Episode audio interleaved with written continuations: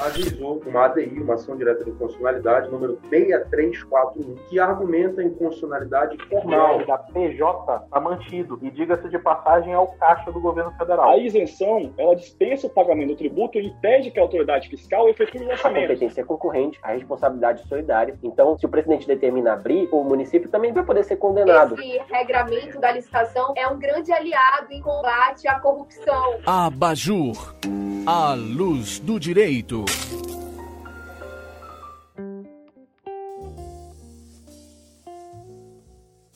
Salve, salve moçada, bom dia, boa tarde, boa noite, boa madrugada, seja muito bem-vindo a mais um episódio do Abaju. Eu sou Marcos Menezes, seu professor de Direito Constitucional e Administrativo, e hoje a gente está aqui é, para falar de direito do trabalho mais uma vez, né? Já falamos aí na primeira temporada do Abaju sobre direito do trabalho lá no episódio 7, né? Com os professores Emerson Costa e Francisco Pérez, né? E hoje a gente está com uma presença especialíssima né, da professora Rafaela Sionek, ela que é advogada trabalhista empresarial, sócia do escritório Sionek, advocacia empresarial, especialista em direito e processo de trabalho e direito previdenciário, é membro de comissões de direito do trabalho, uh, tanto na OAB do Paraná quanto do Rio de Janeiro, é professora de direito do trabalho, de processo do trabalho do curso do Renato Saraiva, né, e da Escola Superior de Advocacia do Paraná, a ESA, né, também Saber Direito, TV Justiça, né, dentre vários outros meios de comunicação importantíssimos no ordenamento, na, na comunidade jurídica, melhor dizendo, brasileira. Professora Rafaela, prazerzaço de ter aqui. Demorou, mas saiu o nosso bate-papo. Né? Com certeza, com certeza, Marcos. Eu que agradeço aqui o convite é, por participar desse bloco da Baju com você. Para mim é uma honra e saiba que pode contar comigo aqui para sempre. Perfeito. A honra é toda minha. Com certeza, uh, muitos dos nossos ouvintes uh, lhe acompanham, né, tanto no Renato Saraiva, na TV Justiça, uh, também uh, pelo seu Instagram. então, vai ser uma, uma, uma, ótima oportunidade de a gente estar tá falando, inclusive com pessoas que já, já lhe conhecem há bastante tempo. bom, e o intuito desse episódio da Baju de hoje, né, é falar sobre o pós. Né? Já falamos sobre as alterações do direito do trabalho ali é, para o enfrentamento né, da, da pandemia, dos desafios da pandemia e da crise econômica né, que veio é, logo em seguida, né, com esse surto absurdo do Covid-19. Uh, ah, e agora a ideia está traçando aí é, uma espécie de perspectiva para o futuro. O que, que vai vir né, frente às mudanças que aconteceram nesse período, o que, que vai estar tá acontecendo. Antes de estar começando o nosso bate-papo, quero pedir para você que está nos ouvindo né, e você que está vendo né, no YouTube também, só para lembrar, o episódio editado fica né, no Spotify, no Deezer, no SoundCloud, em todos os agregadores de podcast e a gravação completa, sem cortes, fica lá no YouTube. Tá? Então, quero lhe pedir, siga lá também no Instagram, o arroba Ligue o Abaju, tá bom? Bom, começando então o nosso debate, uh, professora, o que eu mais tenho ouvido falar desde a reforma trabalhista é esse é, insurgimento aí do empregado hipersuficiente. É um dos conceitos que eu, que eu particularmente é, mais tenho ouvido falar sobre, né? Ah, e aí eu queria lhe perguntar, esse conceito né, do empregado hipersuficiente, como eu falei, veio à tona, é, na verdade já existia, mas é, ganhou uma força maior né, no ordenamento jurídico brasileiro a partir da reforma trabalhista. É, que é, é, dimensões esse conceito, ah, digamos assim, tomou a partir né, da pandemia? O que, que houve de mudança nesse sentido? Perfeito. Para a gente fazer o cenário, até me permita aqui, para a gente começar a compreender esse empregado hipersuficiente, né, até sendo um pouco repetitiva dentro dos termos, a gente precisa entender o que, que a CLT, é, com a reforma trabalhista, dele limitou, né? Então, lá no parágrafo único do artigo 444, a gente tem a delimitação do que seria esse trabalhador hipersuficiente. Então, é aquele trabalhador que vai receber o salário uh, igual ou superior a duas vezes o teto dos benefícios ali da Previdência Social e, principalmente, que ele vai ter um, uh, o diploma de ensino superior completo, né? E o porquê? A gente tem que entender, na verdade, é, o porquê que a reforma trabalhista trouxe essa ideia de trabalhadores hipersuficientes hipersuficiente e porque também há uma parte da doutrina que critica a ideia do trabalho ou de ter um empregado hipersuficiente para dentro dessas relações de emprego. É, a gente sabe que as relações de trabalho como um todo, especialmente os modos, o modo operante das relações de emprego especificamente, tem se alter, alterado uh, de uma forma constante. Né? As mutações que a gente tem sofrido a título de forma de trabalho, de estipulação de contrato de trabalho e tantas outras situações, elas têm mudado numa celeridade muito maior do que a própria legislação consegue acompanhar. É só a gente ver o cenário que nós estamos vivendo atualmente da pandemia, né? O regime de teletrabalho que já existia há muito tempo antes da própria reforma trabalhista, só foi é, legislado, só foi normatizado com a própria reforma. E ainda assim, hoje, a gente não consegue ter uma cobertura de todas as situações e delimitações que acontecem dentro do regime de teletrabalho. Ou seja, a gente tem sim uma legislação que é carente nos termos de abarcar todas as situações que são vivenciadas uh, no nosso dia a dia, atualmente, na nossa realidade, para dentro do direito do trabalho, para dentro das próprias relações que são firmadas entre o empregado e o empregador e todas essas circunstâncias. O objetivo do legislador foi conferir a este trabalhador uma certa autonomia. E quando a gente fala de autonomia, a ideia que a CLT trouxe relacionada a uma ideia de padrão é, de remuneração e também relacionado a uma ideia de formação educacional, ou seja, porque eu combino e trago essa, esses dois fatores, ou seja, uma conjunção, eu tenho que ter receber o salário igual ou superior a duas vezes, combinado com ter a possibilidade aqui do ensino superior completo para então ter uma legitimidade para negociar.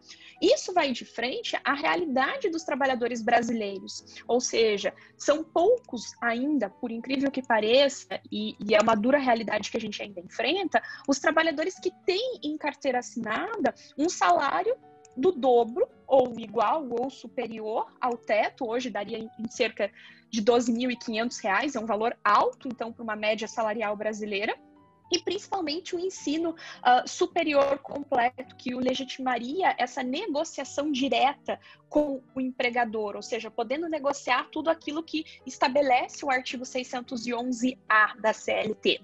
Ele foi um artigo que eu vejo uh, vanguardista e muito, muito importante para o avanço de toda todas as questões que a gente tem dentro da seara trabalhista e, principalmente, é, parece que ele tomou corpo com a, o cenário atual. Né? Parece que as negociações diretas, não somente com esse trabalhador hipersuficiente, mas uma possibilidade que a gente tem pelo próprio artigo 617, parágrafo 1 da CLT, quando das negativas, de negociar diretamente com aqueles empregados, ou seja, de dar voz àqueles empregados. E por incrível que pareça, quando a gente negocia com um trabalhador hiper suficiente efetivamente, esse trabalhador ele tem condições de paridade por incrível. É, quem trabalha na prática com, com altos empregados, que é assim que a gente os denomina, esses altos empregados, eles negociam com seus próprios advogados. Ou seja, sou eu advogada da empresa junto com o advogado do empregado negociando as cláusulas daquele contrato, né? E a gente tem uma série de particularidades que regem. Então, muito mais do que só se atentar à letra da legislação, a gente precisa entender quem é este empregado que vai negociar, né? E quando e em quais condições ele vai negociar. Para ele ter essa legitimidade, uh, ou quando ele assume essa legitimidade, ele de fato encontra-se num patamar diferenciado e destacado. Por isso que eu não gosto de olhar para o direito do trabalho, só para terminar essa parte e concluir o porquê que eu tenho uma visão, vamos assim dizer, liberal dessa, dessa negociação, eu não vejo o direito do trabalho uh, pelo princípio da proteção a todo momento, porque eu não posso partir do pressuposto que a relação de emprego é uma relação desequilibrada a todo momento, porque se eu parto desse pressuposto, eu quebro de antemão algo que é reitor em todas as modalidades de contrato, e o contrato de trabalho não deixa de ser um contrato, que é a boa-fé objetiva que existe em toda e qualquer negociação e que existe também dentro de uma relação de emprego. Então, eu primeiro tenho que partir de uma ideia de boa-fé, ou seja, se eu tenho uma boa-fé e essa boa-fé não foi quebrada, o princípio da proteção ele fica num stand-by, ou seja, ele não atua. Ele atuaria, e quem defende também dessa forma de atuação é a América de Paula Rodrigues, numa ideia de que, olha, a partir do momento em que eu verifico o desequilíbrio, seja pra, pela fé objetiva que foi quebrada ou uma outra situação que foi violada e que é, deixou essa situação em desequilíbrio, aí sim eu vou falar da aplicação do princípio dos, dos subprincípios é, do princípio da proteção. Então, dentro dessa ideia, e hoje na visão da pandemia a gente tem muito isso, né? Essa negociação não só com os hiper é, insuficientes, mas também diretamente quando é negada a negociação coletiva, né? Perfeito. É, essa corrente doutrinária, vamos dizer assim, tem ganhado cada vez mais força. Né? Nos, nos últimos anos, dá para dizer que ela ganhou uma certa consagração com a reforma trabalhista, pelo menos aqui no Brasil, eu entendo dessa forma. Não sei se isso representa algum tipo de é, movimentação no cenário jurídico mundial ou em outros ordenamentos jurídicos que sejam referência para o Brasil.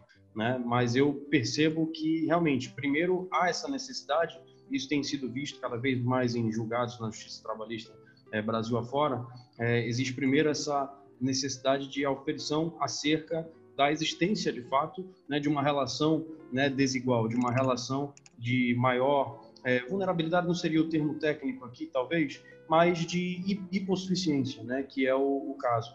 É, então, uh, me parece que é, com esse crescente uh, uh, entendimento, vamos dizer assim, uh, dá para dizer que a tendência é que isso seja relativizado cada vez mais, nessa né? essa ideia de hipossuficiência do empregado. A senhora percebe algum tipo de, de, de, de movimento é, é, técnico, jurídico, doutrinário nesse sentido? Assim? Eu percebo um pouco, até a própria jurisprudência analisando efetivamente o que é aquela situação, porque antes a gente tinha o princípio da proteção como uh, um reitor absoluto, né? Ou seja, que o empregador, ele, por ser o detentor do capital econômico, né? Então ele fazia a tríade do domínio empresarial através do poder regulamentar, do poder disciplinar, uh, do poder diretivo, né? Então, diante dessas condições aqui, eu vejo hoje uh, uma cautela maior em olhar para o princípio da proteção, mas isso também não significa uma relativização dos direitos trabalhistas. A gente tem que lembrar que tudo que a Constituição garante, ou seja, aquele rol básico, aquela cláusula dura que alguns uh, doutrinadores até defendem exclusivamente o artigo 7 dentro dessa ideia, né, de uma cláusula dura uh, por tratar de direitos sociais e que são direitos fundamentais dentro dessa visão doutrinária aqui, eu não poderia mexer, ou seja, eu teria que garantir. E aquilo é condição mínima, ou seja, é, eu tenho uma negociação mas eu tenho que partir do mínimo necessário dentro dessa negociação. E o mínimo necessário é o que está garantido pela Constituição Federal e o que está garantido também pela CLT. Aquilo eu não posso abrir mão.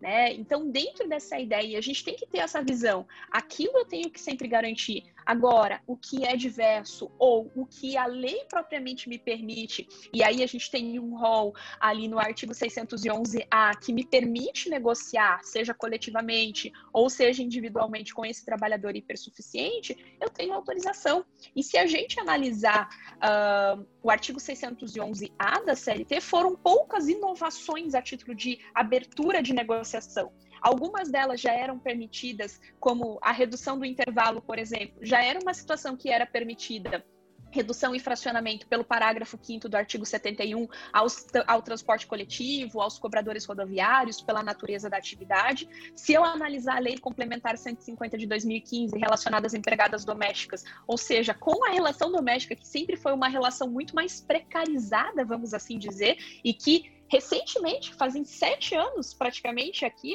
uh, é, sete anos que a gente teve a regulamentação né, da emenda constitucional 72 de 2013 garantindo o mínimo necessário. Elas sequer tinham aquele mínimo necessário pela Constituição, mas com a lei complementar 150 de 2015, elas já tinham a permissão e a possibilidade de negociar esse intervalo intra-jornada, de reduzir esse intervalo intra-jornada de uma forma individual, né? Ou seja, que sequer ainda é permitida ao trabalhador urbano, né? O trabalhador seletista. Eu só posso negociar isso via entidade sindical, né? Via negociação.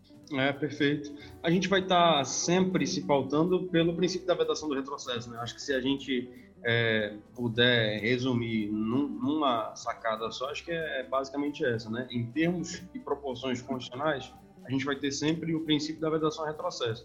Agora, é exatamente o gatilho que estavam utilizando nessa discussão, tanto quanto polêmica, a respeito uh, exatamente da constitucionalidade né, dessa, uh, desse, desse, acordo, né? o acordo pela Constituição ele teria que ser coletivo e ele estava sendo viabilizado pela MP. Eu não vou lembrar o número da MP agora, professor, a senhora me ajude. Acho que 927. É, é a 927, né? É a 927. Não lembrava se era 927 ou se era aquela a, a segunda. 936? A, a 936.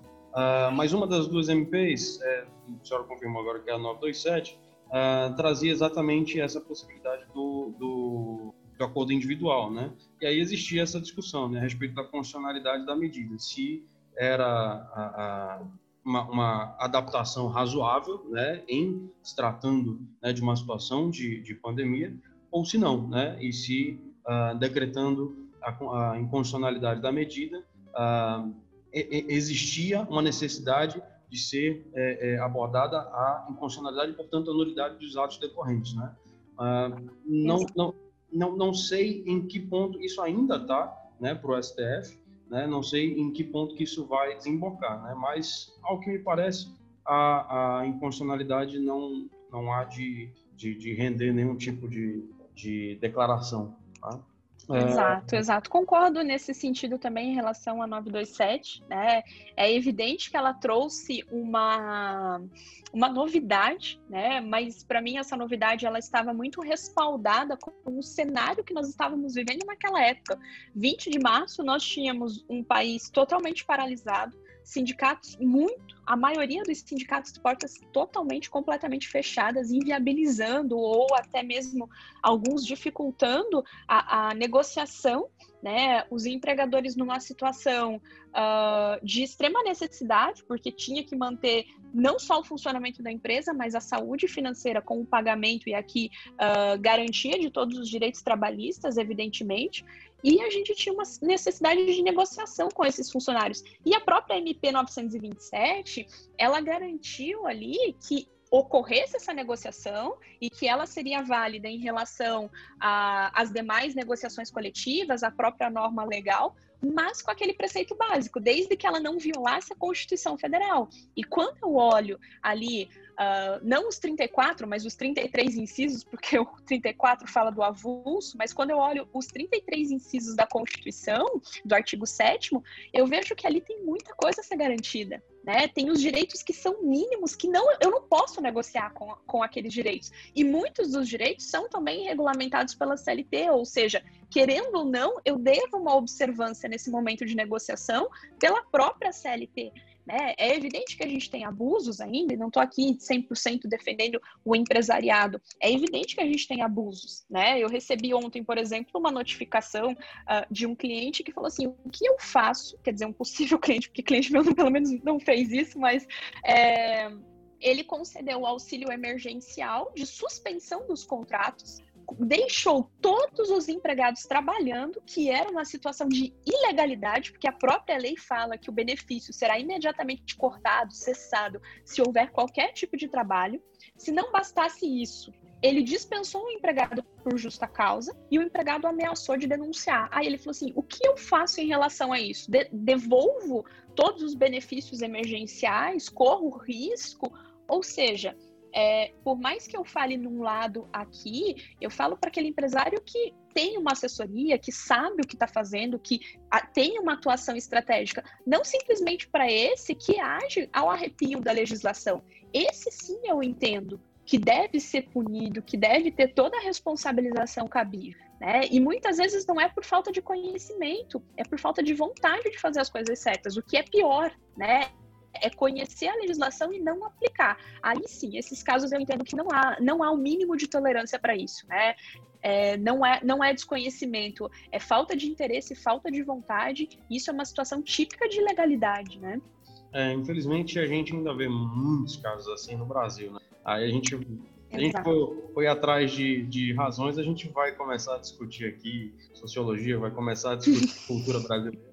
É, mas, enfim, é uma Exato. coisa que ainda acontece, né? E é, são, são situações é, que a gente percebe que, mesmo numa situação em que existe a necessidade de uma colaboração, né, de uma é, integração da comunidade, da sociedade, né, o que quer que seja, ah, enfim, é, é óbvio que esses princípios sociais básicos, eles não vão reger a vida de todo mundo. Né? Ainda tem muita gente que olha é, é, para o seu próprio umbigo e é natural que isso aconteça. Né? A gente não pode esperar de Exato. forma diferente.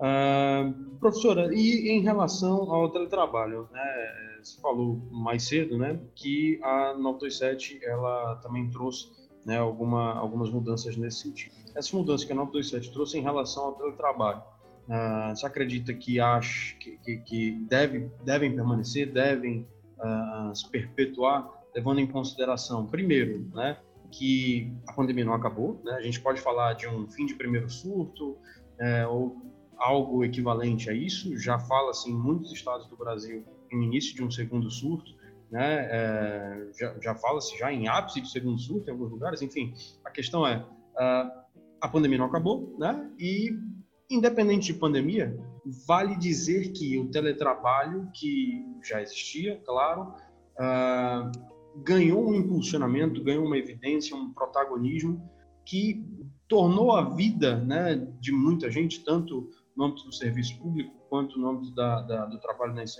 da, iniciativa privada, ah, muito mais prático, né, ah, em vários sentidos. A senhora acredita que devam se perpetuar algumas dessas medidas da 927? Acredito que sim.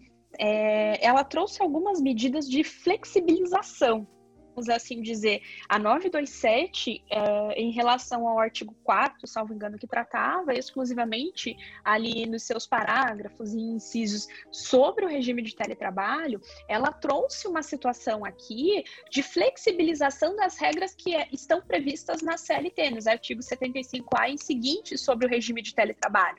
Então, eu não tive uma novidade, uma, uma novação, né? Eu não tive uma novidade sobre aquilo que já estava pactuado em relação ao teletrabalho. Eu tive uma flexibilização. Só que essa flexibilização ela também foi importante para alguns termos, né? Ah, o que eu posso dizer que a gente teve de novidade pela 927 foi em relação às questões do que considera ou não que considera tempo à disposição e que aquilo não seria considerado como hora extra, que gerou uma série de discussão, né? E isso por alguns doutrinadores foi é, subitamente ah, deixado de lado no seguinte sentido: não, se o artigo 62, inciso 3 da CLT, exclui aquele trabalhador, ah, exclui o teletrabalhador do controle de jornada, então eu já vou partir do pressuposto que ele não tem nenhum tipo de controle de jornada, e isso daqui deixa de lado. Né? Eu já não tenho essa, eu já não tenho essa visão tão generalista, por incrível que pareça. Eu tenho uma cautela muito grande ao falar do teletrabalho, talvez porque eu trabalhe não, eu trabalho em regime de teletrabalho ou trabalhe com o regime de teletrabalho por muito tempo já. Então eu já sei de algumas particularidades que elas vão existir independentemente da- das questões atinentes à hora, né? Então, por exemplo, já tive, por exemplo, juízes solicitando perícia no computador para delimitar se eu tinha conhecimento ou não ah, do, hor- do horário do acesso, ou, porque a gente falava uma contestação que nós não tínhamos. Aí o, o juiz falou: então tá bom, então faça uma perícia nos todos os sistemas que são utilizados, ou no sistema que é utilizado da empresa, se há algum tipo de informação ali guardada que possa ter acesso e indicar um percentual de hora ou de questões ali que esse trabalhador tem. Ou seja, é, eu tenho que ter também uma visão de cautela, né, em relação a isso. E o que tem hoje do teletrabalho? E é bem interessante que você puxou. Estou participando de um projeto de lei, da construção de um projeto de lei que é coordenado pelo professor Ricardo Calcini. E o nosso e o objetivo do projeto de lei do regime de teletrabalho é a gente normatizar esse regime de trabalho de uma forma mais palpável e realista, né? Porque o que a CLT trouxe foram considerações genéricas, Né? Numa ideia, por exemplo, quando eu olho para o artigo 75E da CLT, eu tenho uma sensação uh, de irresponsabilidade do empregador em relação às doenças ocupacionais, em relação ao eventual acidente de trabalho. Mas será que isso realmente acontece? Né? Será que é realmente essa postura que o empregador tem? Ou ele tem que ter a mesma postura para com quem está no presencial? Exigindo ali as questões uh, de é, trabalho, as questões de saúde e segurança naquele ambiente de trabalho. Né? A gente tem um limite muito tênue no regime de teletrabalho com trabalho e pessoalidade e privacidade. Né? A gente tem uma série de conflitos aqui quando nós falamos dentro do teletrabalho. A MP 927 foi importante para trazer uma nova visão, mas ela não foi suficiente ainda para designar todas as arestas. O que ela quis fazer naquele momento foi, foi falar assim: olha, a possibilidade que você tenha colocar todo mundo no teletrabalho de uma forma mais informalizada, de uma forma mais célere, né, uh, a respeito da, da, situação que nós estávamos vivendo, mas não é, deixou de regulamentar o que estava previsto dentro da CLT que hoje está vigente. E o objetivo desse projeto de lei é fechar essas arestas que a gente encontra, especialmente hoje, né? É, uma pesquisa recente tinha demonstrado que 86% dos trabalhadores gostariam, se fosse possível, de ficar no regime de teletrabalho. É, é um é um número expressivo, né? Para não dizer absoluto, é um número muito expressivo de trabalhadores que se adaptaram a essa nova realidade. Então, eu não posso ter ali é, seis artigos, sete artigos falando sobre o regime de teletrabalho para algo que domina massificamente a, a relação, né? Ou a, o modo de execução do trabalho hoje. Professora, qual a porcentagem de novo? 86%, salvo engano, na pesquisa que eu tinha visto. É, é acho que foi no jornal, foi no, na Folha. Isso faz acho que um mês e meio, mais ou menos dois meses. Entendi. É, se duvidar de um mês para cá, já aumenta esse, esse percentual. Uh, Sim, tem aumentado, né? Sim, é verdade. Uh, bom, e decorrente né, do teletrabalho, a gente tem algumas peculiaridades que foram surgindo uh, em termos técnicos jurídicos mesmo. Um deles é o chamado direito à desconexão. Queria lhe pedir para esclarecer para o nosso ouvinte, né, para quem assiste também, uh, o que seria esse direito à desconexão. Perfeito, acho que esse é um dos direitos mais comentados aqui, né? E o que a gente tem a maior dificuldade de delimitar esse direito à desconexão. Não efetiva, não somente no teletrabalho. No teletrabalho ele fica mais sensível, mas em todas as questões, né? Hoje a gente vive uh, num numa sociedade digital, vamos assim dizer, numa sociedade conectada, né? Melhor dizendo. A gente tem relacionamentos pelas redes sociais, ou essas redes de relacionamento são para todas as finalidades, do pessoal ao profissional, né? E isso fica muito difícil da gente separar quando isso está para o trabalho trabalho, quando isso está uh, ah, para o lado pessoal e quando há uma interferência dessas duas ou quando eu tenho que separar essas questões do pessoal com o profissional. O direito à desconexão é o direito que o empregado tem uh, de simplesmente, de uma forma bem simplificada, não pensar naquilo que lhe remete à ideia de trabalho ou que traz a necessidade de trabalho efetivamente. Então é o direito que eu tenho de me desconectar com aquilo que se relaciona ou com tudo que se relaciona do meu trabalho. Só que isso é difícil. Se eu estou no regime de teletrabalho, estou trabalhando nesse mesmo computador, fechei a página do trabalho, agora vou continuar, uh, sei lá, procurando outros sites do meu interesse pessoal, é, eu estou exercendo meu direito à desconexão. Mas isso não é tão expressivo, porque na minha cabeça, no meu subconsciente, eu não fiz uma, digamos assim, eu não separei os ciclos. É diferente de quando eu estou dentro da empresa, eu saio, vou para minha casa, eu mudo o ambiente de trabalho. Esse direito à desconexão, ele fica muito mais evidente. Quando eu estou falando de redes sociais, é pior ainda porque o mesmo WhatsApp que funciona no meu telefone é o WhatsApp que vai funcionar para o telefone do escritório. E aí a gente tem uma série de regulamentações. O que, que o empregador precisa fazer? Regulamentar não só a forma, as, as condições, mas o meio e o modo de utilização. É, a gente tem dentro do direito que uh, pelo menos para o direito do trabalho, no que diz respeito a essas questões de redes sociais e linkados ao direito da, da, da desconexão, que se o empregador não é, restringe o uso, mas não faz a regulamentação, ou seja, não exerce o seu poder regulamentar de como será utilizado e quais condições, há um pressuposto e há um entendimento de que tudo é liberado. E aí esse direito à desconexão ele fica muito abstrato, ele fica muito sensível, né? Porque toda vez que eu recebo uma mensagem, por exemplo, isso acontece comigo, ah, o grupo do meu escritório ou o grupo da minha empresa, é, sem brincadeira, eu posso, a gente pode estar, enfim, num restaurante com a minha família no final de semana aquilo já me remete à ideia de trabalho, por mais que seja uma conversa, por mais que seja uma piada, né? É óbvio que isso não vai ser considerado uma questão de hora extra, mas ele se liga e se remete ao direito à desconexão, evidentemente, né?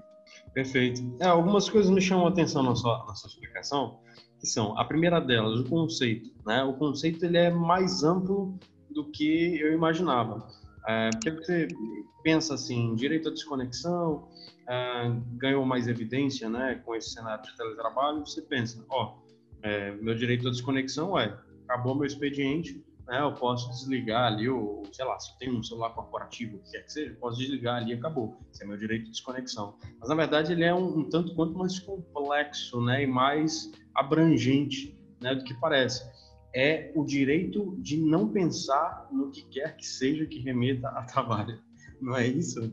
Exatamente, exatamente. O direito à desconexão, ele tem essa visão mais subjetiva, né, de, de me desconectar daquilo que é trabalho, né, ou seja, de usar o tempo aqui fora do ambiente de trabalho para atividades pessoais, para atividades familiares ou outras atividades de qualquer que seja em seu interesse, que não esteja necessariamente re, é, relacionado aqui com o trabalho, né? A gente liga muito, até fazendo uma ligação que eu pensei, a gente liga muito a ideia do direito ao lazer, né? Que também é uma condição que, inclusive, eu remunero o trabalhador para que ele tenha condições para usufruir o lazer, né? Ou seja, se o lazer é um momento dele pessoal, o direito à desconexão também seria um direito dele no qual ele, ele assiste, né, efetivamente aqui. Perfeito.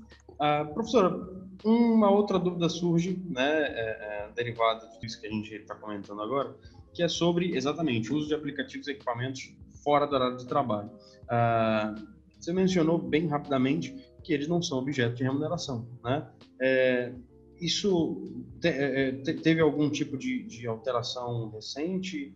Uh, tem a ver com a MP 927? Não? Não, na verdade, é, não tem a ver no, no, exemplo que eu falei, né? Uh, então, um acesso uh, de uma mensagem num grupo, de um ah. é, de piadas, efetivamente, mas assim, é totalmente controlado e há possibilidade. E se isso for motivo de controle, e se houver abuso, inclusive, então, por exemplo, o meu chefe manda mensagem para mim uh, todo dia, 5 horas da manhã, e quando dá 7 horas, ele me pergunta por que, que eu não respondi isso é trabalho, né? Isso não está respeitando nada, nem o meu direito ao, ao, descanso, ao intervalo interjornada e muito menos a desconexão efetivamente, efetivamente nesse período de 11 horas que eu deveria ter. Então, isso ainda assim, uhum. ele é considerado como uma questão passível de ser caracterizada a hora extra, né? Mas também não é todo e qualquer contato. Vamos imaginar que eu tenho um grupo da empresa e no final de semana, todos os funcionários estão ali interagindo nesse grupo da empresa, mas com uma ideia de tirando sarro, compartilhando informações que não nada se relacionam com o trabalho. É, a gente tem que ter um bom senso, porque isso acontece muito. Por isso a importância do empregador regulamentar e normatizar o que pode ser postado, é, principalmente o que tem ou não tem caráter de confidencialidade, isso é muito importante hoje quando a gente fala em redes sociais, né? Ou quais são os grupos que, é, que têm esse caráter, esse dever de confidencialidade para dentro. Então, a necessidade de se normatizar para que evite esse tipo de situação, né? Para que o grupo oficial da empresa ele funcione com a finalidade de trabalho. E se os funcionários assim o desejarem, quiserem compartilhar, criarem é, grupos, enfim, entre eles, ok, mas que aquele perfil da empresa ele seja exclusivamente para fins de trabalho. Agora, eu mandei, uh, enfim, os empregados estão trocando mensagens durante o final de semana com assuntos diversos, conversando, fazendo piada, é evidentemente que isso não passa a ser objeto. Agora, se tiver qualquer tipo de cobrança, aí é diferente. Ou seja, eu tenho uma quebra desse meu direito à desconexão efetivamente, né? Então, quer dizer, vai depender de uma avaliação técnica muito é, é, específica e minuciosa, né, a respeito é, de que tipo de, uh, enfim, de mídia é postada, é veiculada, que tipo de é, mensagem enviada, existe um, um, uma, uma minúcia a ser avaliada. Né? Exatamente, eu não posso partir do pressuposto uh, que tudo é hora extra ou que nada vai ser com objeto de hora extra, né? É naquela mesma ideia do que eu vou avaliar se aquele trabalhador ele efetivamente é um, emprega, é um autoempregado, né? Ou seja, se ele está dentro do artigo 62, excluído da jornada, se eu posso considerar ele como um gerente ou não. Né, o que vai me delimitar ali, além dos requisitos legais para isso, para caracterização, é o o caso em concreto, né? O fato efetivamente, né? Qual que era aquele ambiente que ele estava inserido, né? Perfeito, perfeito. Professora, uh, um spoilerzinho. A senhora comentou agora há pouco que uh, uh, estava trabalhando, né, junto com, junto com, como é o nome do professor? Professor, perdão. Ricardo Calcini. Junto com o professor Ricardo Calcini e uma, uma, uma equipe a respeito de um projeto de lei né, que vai regulamentar o teletrabalho de forma mais abrangente, mais efetiva, né, uh, do que os dispositivos que nós temos né, à nossa disposição aí na CLT. Né? É, me parece uh, que uh, o Congresso, ele nesse ano, né, depois de tanta paralisação, né, de funcionar é, meio mais ou menos, né, inclusive com os procedimentos que, enfim, que, que, que, tem relação direta com o presidente da República, uh, ficou, ficou meio empacado, né? O Congresso ficou meio empacado nesse ano. Uh, a senhora acredita, dando um spoilerzinho aí a respeito desse projeto de lei, que deva sair logo esse, essa, essa lei, não? Eu acredito que sim. A gente tem uma certa urgência para a apresentação até mesmo do anteprojeto, né, uh, para apresentação, enfim, para o deputado federal que nos solicitou essa e que fez, que solicitou ao Calcine, que o Calcine montou toda essa equipe de, de profissionais que estão participando desse projeto de lei. Então a gente tem uma certa urgência. Não sei se esse ano, porque esse ano está bem imprevisível, vamos assim dizer, né? Mas ainda, ainda a gente tem a expectativa de finalizar todo o projeto até final de outubro. Então, me parece que vai ter uma tramitação mais célere em relação a essas questões sobre o regime de teletrabalho. E foi bem legal porque nós estamos uh, divididos em grupos de trabalho, né? Ou seja, não é simplesmente um projeto, uh, vamos ali diferenciar. A gente está, a partir de agora, a gente está dividido em grupos de estudos para cada área. Então, cláusulas contratuais, questões de jornada de, de trabalho, questões ligadas a as normas de saúde e segurança no trabalho, as questões relacionadas aos princípios que vão reger esse regime de teletrabalho, é, outras cláusulas também que se relacionam com, este, com, este, com essa forma de trabalho, né? Ou seja, o que demanda ainda uma ideia de que sim, a gente precisa de uma regulamentação robusta, né? tendo em vista que a gente tem aí a maioria dos trabalhadores hoje dentro dessa forma, né? É um cenário que mudou completamente, né? E que ensejou essa alteração, enfim, a, a, toque de caixa, né? Uh, eu fico imaginando que uh, telemedicina, por exemplo, né, tivemos aqui uh, dois episódios de direito médico sanitário, também tem o mesmo problema, né? Ela tem um, um teve uma medida provisória né, que tratou de forma bem superficial, apenas autorizando é, a telemedicina de ser é, praticada, né? Uh, enfim, com acho que quatro, cinco artigos no máximo, né? veio a, a, a MP. Uh, e me parece que todos esses uh, serviços, né? todas essas questões, trabalhos, uh, que dependem né? hoje, né? porque hoje fala-se em né? do meio virtual para ser praticado, eles vão precisar de uma regulamentação urgente né? aqui no Brasil, porque a gente parece que não estava preparado, né? Pelo menos é, legalmente falando, né? Em termos de, de, de é, postura do ordenamento jurídico frente a essas situações, a gente não parece que não estava preparado, né? Exatamente. Não só não estava preparado, essa questão do plano de saúde foi bem interessante. Uh, essa semana até é, o meu médico até falou: ah, eu estou liberado para telemedicina, mas o plano de saúde não liberou, ou seja, hum. é, é uma situação que muitas vezes não está se colocando em uso por falta e por ausência de outras regulamentações dentro das condições né, de exercício. É verdade, é verdade. Bom, uh, professora, para a gente ir finalizando, infelizmente nosso tempo está acabando, queria lhe perguntar uma questão uh, que eu também vi sendo bastante feita em relação às férias. As férias, considerando também, inclusive, essas questões de teletrabalho que nós comentamos aqui, uh, sofreram alterações nesse período da pandemia que devam se perpetuar? Sofreram, na verdade, algumas alterações pela MP 927 e que, por evidente, não estão mais uh, em vigor aqui, em relação à possibilidade de antecipação das férias, né, uh, de períodos aquisitivos que ainda não estão completos, ou seja, eu poderia antecipar esse período, antecipar a concessão das férias, mesmo que se o empregado não tivesse uh, completado. E esse, foi um, é, esse é um tema que é muito debatido dentro da jurisprudência. Uh, vários empregadores atuam, né, fazem pedidos de antecipação ou fazem antecipações de concessão de férias sem o um empregado individual, né? Na coletiva eu até consigo fazer isso. Mas individualmente, quando o empregado solicita, quando o empregado vem requerer, ou mesmo de uma forma unilateral.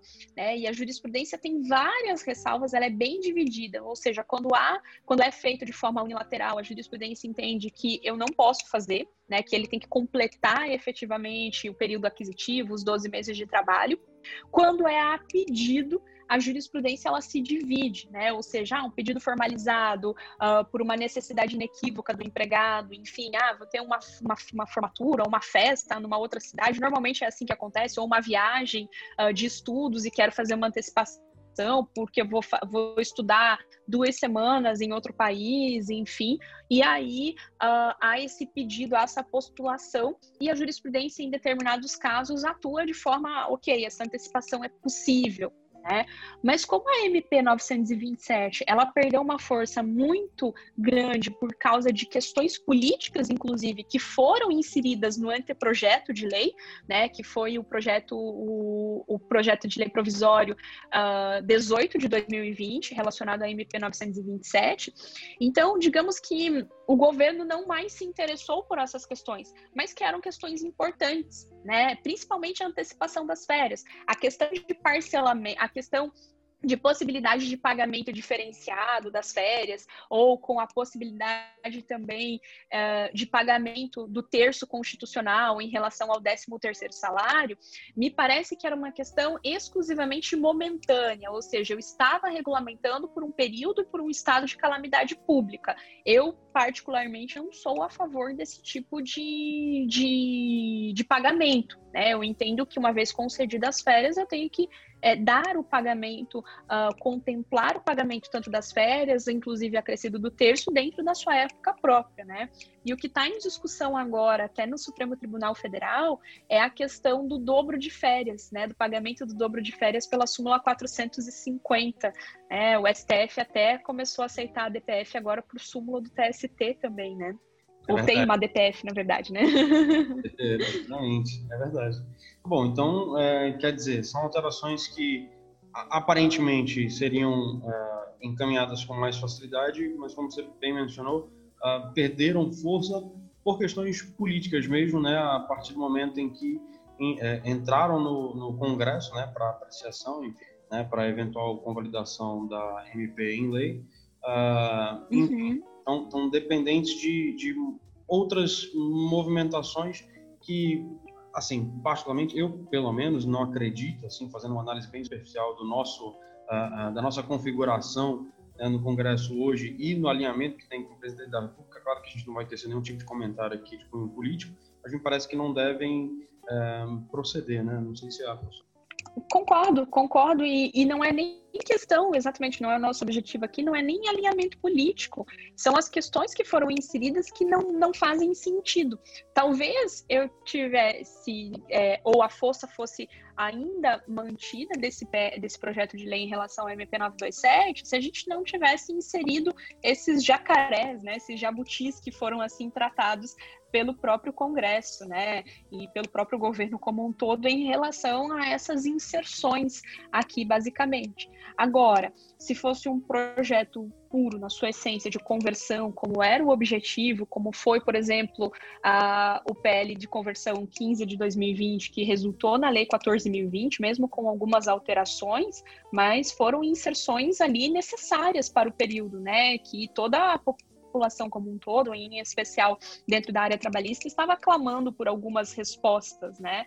Agora, simplesmente colocar sem ter um motivo, sem ter uma justificativa, por exemplo, parcelamento de verbas rescisórias. Me explique quais são as condições, quais são os momentos, quais são os motivos que fundamentam esse parcelamento. É, quer parcelar? Você tem a possibilidade de fazer um acordo extrajudicial você não precisa numa lei necessariamente, né? Você pode lá, se o juiz homologar essa possibilidade, ok, você vai ter a permissão. Agora, uma lei considerando ainda o cenário e aquilo que a gente até tratou no início, de que eu tenho muitas questões temerárias ainda por parte dos próprios empresários, eu acho arriscado eu não colocaria, né? É dar, é dar caneta para quem não sabe ter poder.